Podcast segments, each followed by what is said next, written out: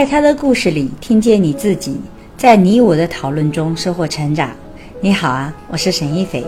昨天我们一起听的故事是，最后她亲手拔了丈夫的呼吸机。这是一个发生在医院里的一对贫困夫妻的故事。丈夫吴全坡在工地突发意外，送至医院抢救。妻子张敏霞倾尽家底救助丈夫，但是还是很难挽回他的生命。最终，妻子不得不选择放弃继续治疗丈夫。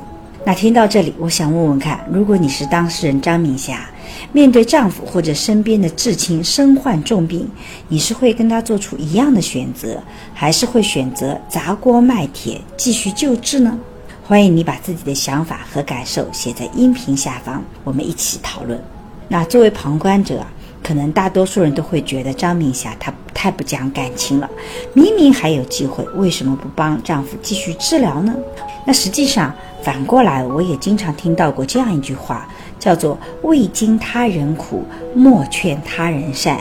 其实每个人身处自己的困境的时候，要做出理性选择是特别不容易的。从某种意义上讲，我觉得张明霞的确做了一个非常理性的选择。第一，张敏霞并不是在一开始丈夫住院的时候就选择了放弃治疗。而是在非常努力的救助之后做出的一个无奈的选择。首先，因为丈夫在工地上班，没有及时签订劳动合同，出事的时候包工头跑路了，承包公司不承认工伤，所以需要张敏霞自己一点点收集材料，证明丈夫和公司的雇佣关系，寻求工伤救助，最快也要四个月之后才能拿到赔偿。那因为没有拿到赔偿，所以丈夫在被送到医院抢救的时候，张敏霞就回到老家东拼西凑，凑了四万块钱给丈夫救助治疗。这也是张敏霞能够拼凑出来的比较大的一笔钱了。那张敏霞那个时候在饭店做清洁工，每月只有两千八百块钱的工资。她一方面需要支付高昂的 ICU 的治疗费用，另外一方面她还必须要维持基本的日常和照顾一个八岁的孩子。所以从这些事实来看，我们可以看到张敏霞其实特别不容易的。而第二，吴全波在转出重症病房一周后，病情又恶化了。吴全波心力衰竭后，大多时候在用面罩吸氧，无法讲话，所以那个时候医院下发了病危通知单。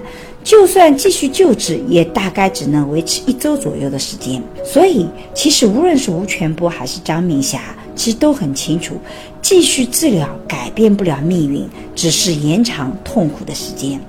那么第三的时候，家庭其实是一个整体，除了生病的人，还有其他活着的人。八岁的孩子，双方的父母都需要照顾和赡养。张明霞理性的选择，其实是在考虑家庭整体利益的最大化，因为这个家庭的经济条件本来就很困难。张明霞的儿子在小时候，因为帮家里宰猪草。不小心砍掉了一根手指，当时就因为手术难度大、治疗费用高，就放弃了治疗。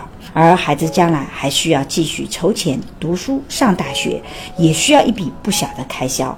那吴全波病重后，所有家庭的负担、负债都压在了张敏霞一个人的头上。所以，我们从整体的故事来看，他们的夫妻关系其实是还是非常好的。做出放弃治疗的这个选择，也是特别无奈的。但我觉得这也是个理性的选择。那。我们当然可以表面上不做任何的放弃的选择，我们继续砸锅卖铁的治疗下去。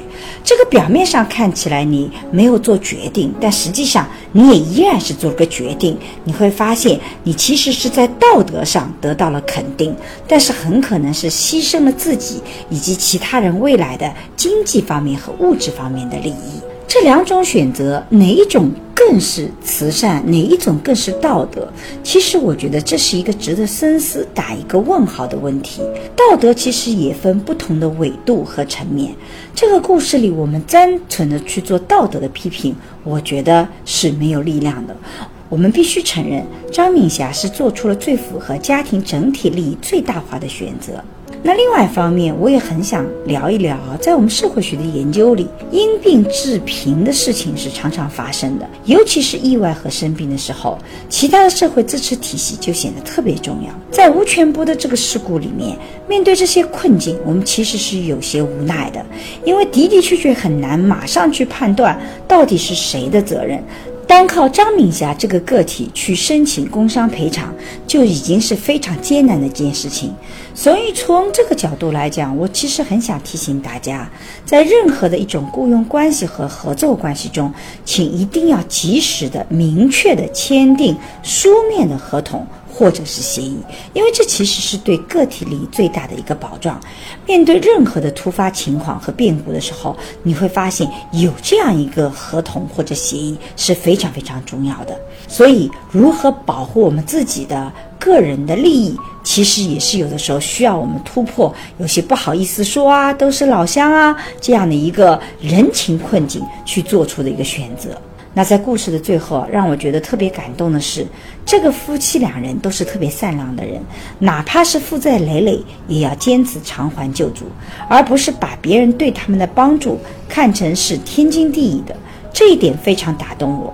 其实我们社会上每天都会发生各种各样悲剧的事情，我们希望有更多的人有好意，但我们同时也希望大家不要把别人的这种善意和帮助当成是理所当然的事情，好像。我贫穷了，好像我有问题了，就该得到别人的帮助。有钱人就必须捐赠，这些想法，我觉得其实是有失偏颇的。每个人都应该保持应有的边界和感恩之心，别把好人吓跑了，让真正需要救助的人得不到帮助。